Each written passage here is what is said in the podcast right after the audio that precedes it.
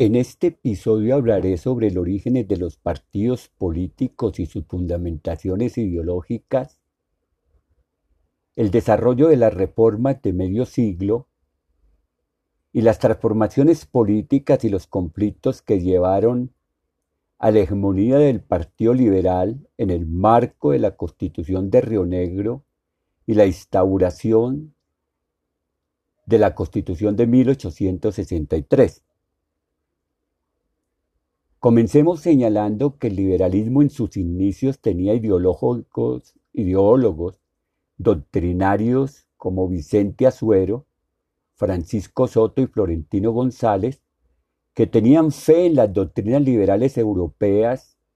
y contaba con políticos más pragmáticos como el presidente Santander y los generales de la independencia López y Obando.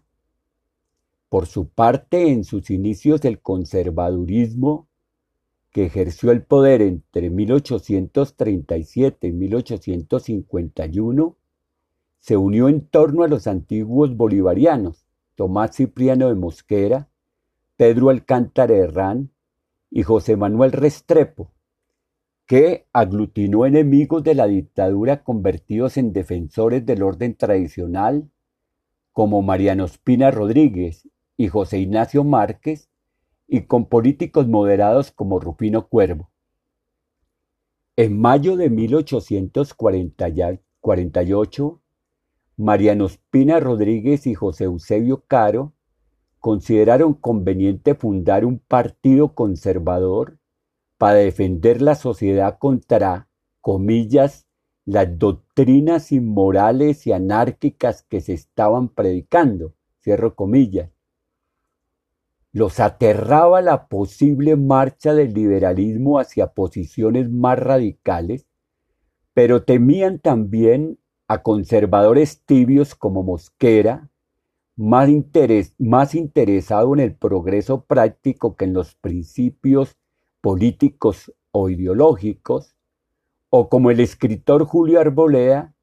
que apoyó la expulsión de los jesuitas cuando ésta se discutía en el Congreso de 1848. En julio de 1848, el abogado Ezequiel Rojas respaldó la candidatura presidencial de José Hilario López con un texto que se convirtió en el programa de un partido que adoptó el título de liberal, a nombre de la defensa de los derechos y las libertades públicas, la independencia de las ramas del poder y el debilitamiento del Ejecutivo, la separación de la Iglesia y el Estado, la defensa de los pobres y la concentración del gasto público en vías de comunicación. A partir de entonces, comienzan a establecerse las fronteras divisorias entre liberales y conservadores que podrían compartir los principios constitucionales y no tenían diferencias ni dificultades para aceptarlos. No obstante, los liberales creían en la separación de la Iglesia y el Estado, la libertad amplia de expresión y de prensa, el derecho al voto para todos, y se oponían a la pena de muerte.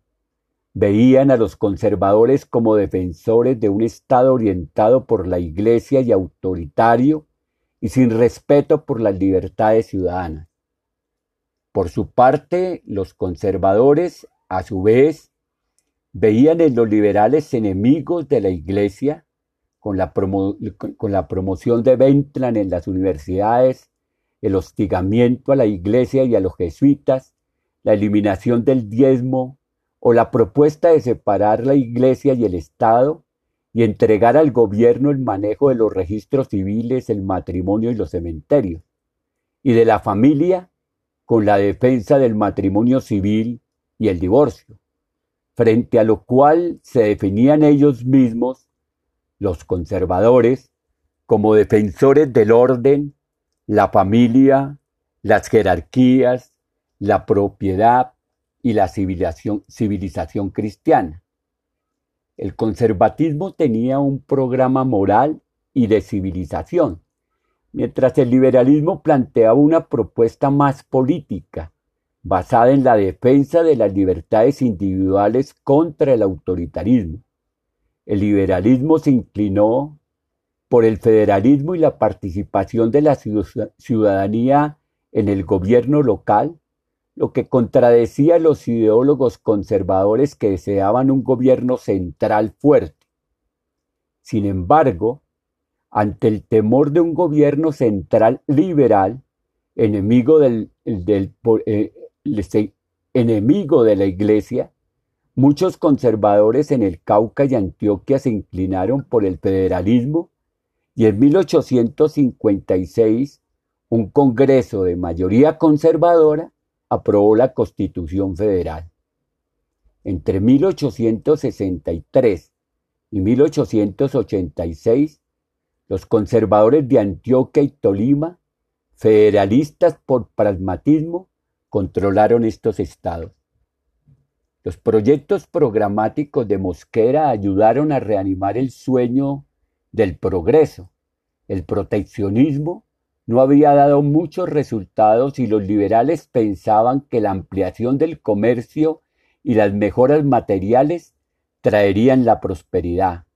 El debate entre proteccionismo y libre cambio parecía tener allí una nueva batalla inclinándose la victoria hacia el librecambismo. Se abrió así un, un periodo de intensas reformas que pronto sumarán al pragmatismo progresista de Mosquera todo el entusiasmo doctrinario de los liberales que se aplicarán entre 1847 y 1880 eh, y que incluyeron la emancipación de los esclavos los derechos electorales para todos, incluyendo indios, pobres y analfabetas, y un Estado federal que rigió entre 1853 y 1886 y que en principio consagra amplias libertades a todos los ciudadanos con la eliminación de la pena de muerte por delitos políticos, la consagración de los juicios por jurados y la ampliación de la libertad de prensa. Los liberales decretaron la separación del Estado y la Iglesia, suprimieron el fuero eclesiástico, establecieron el matrimonio civil y el divorcio, entregaron los cementerios a las municipalidades y expropiaron los bienes de la Iglesia, las tierras y las rentas de manos muertas. Esto estuvo acompañado de la reducción de impuestos al comercio y la supresión del diezmo para reemplazarlo por un impuesto proporcional o incluso progresivo a la propiedad y a los ingresos de las personas. En el marco de este contexto comienzan a darse lo que se conoce como la reforma de medio siglo o la revolución de medio siglo. Para mediados del siglo XIX, no solo se estaban conformando los partidos políticos, sino que adicionalmente se están produciendo las adscripciones sociales a los imaginarios que cada uno de estos partidos representa. Igualmente, se está definiendo una territorialidad de la conflictividad interpartidista que constituirá la base fundamental de esa geografía del conflicto y la violencia que se mantendrá hasta el pacto del Frente Nacional en el siglo XX. En 1849, los candidatos presidenciales fueron Rufino Cuervo, por el Partido Conservador, que se había desempeñado como vicepresidente y había sido un secretario de Hacienda. Cuervo se presentaba como un civilista capaz de desarrollar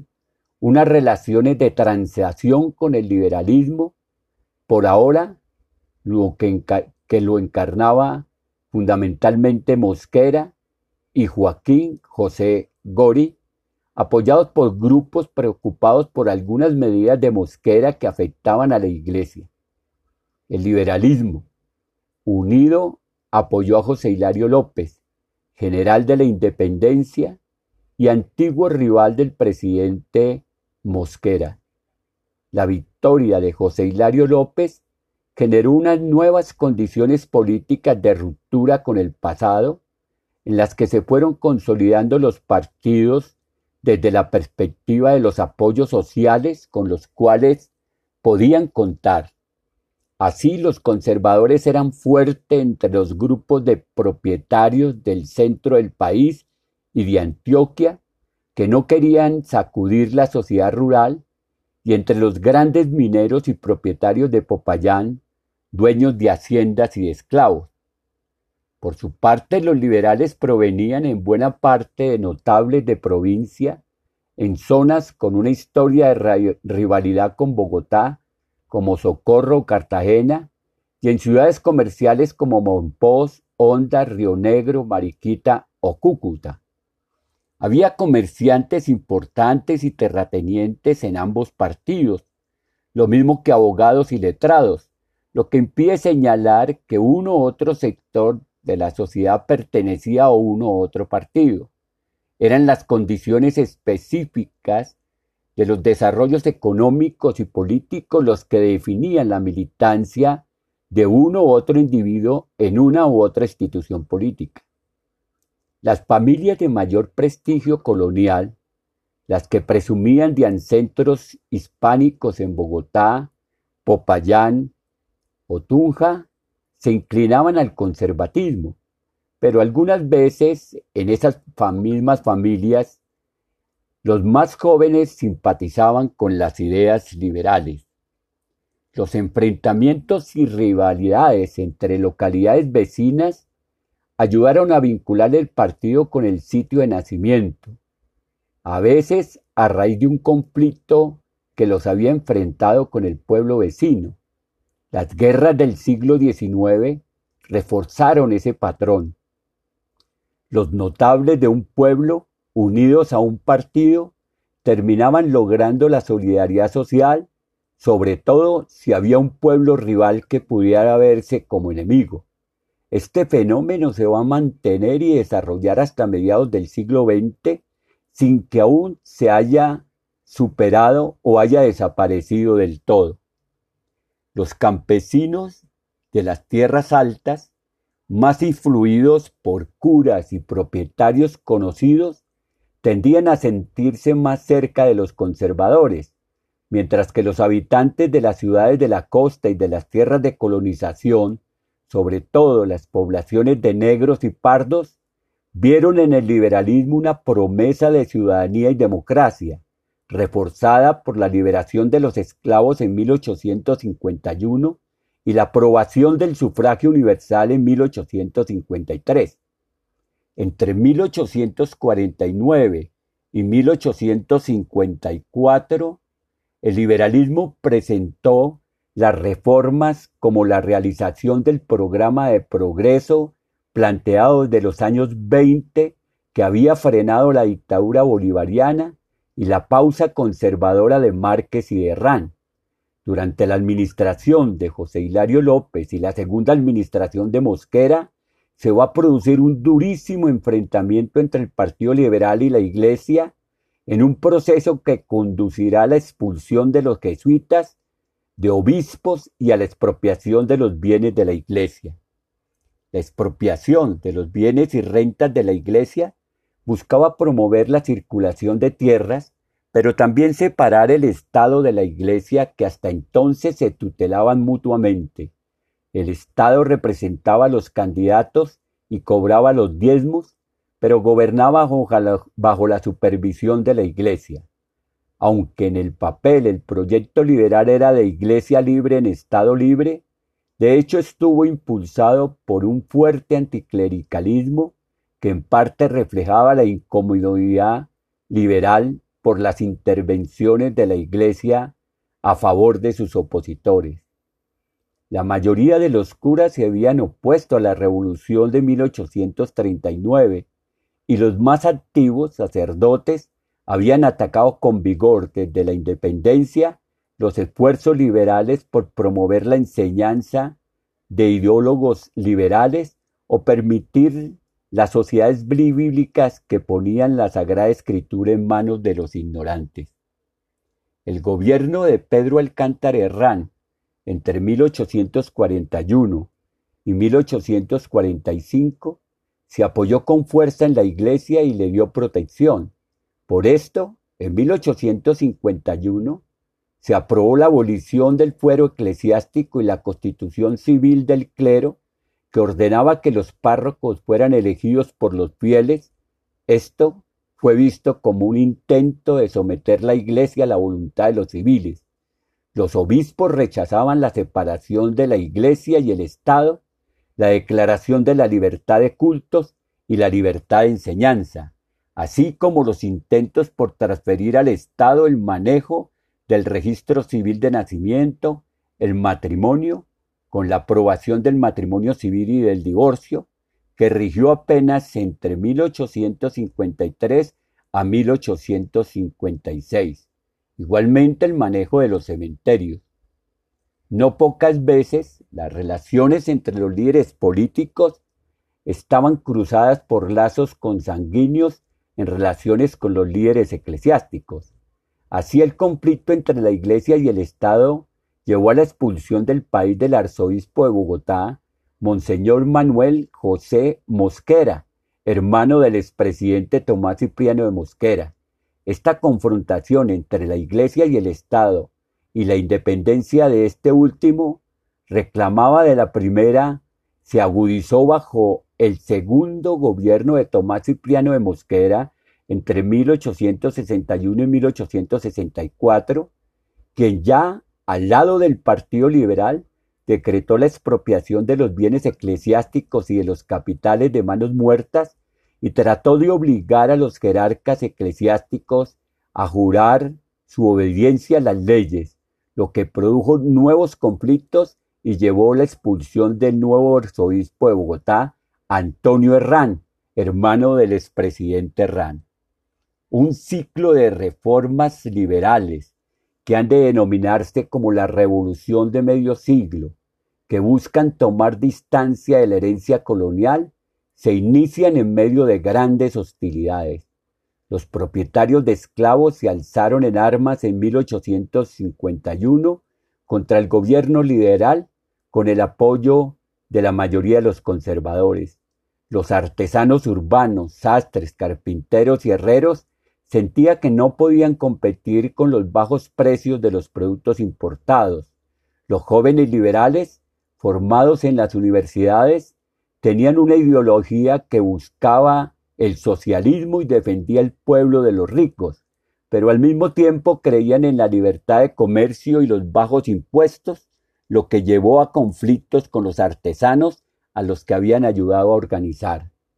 La mayoría de los políticos liberales o conservadores se oponían a elevar los precios a los consumidores para defender a un pequeño grupo, sin mucho respaldo, los artesanos se mantuvieron fieles a los viejos jefes liberales, José Hilario López y José María Obando, por el vínculo del liberalismo con la apelación de una ciudadanía más amplia.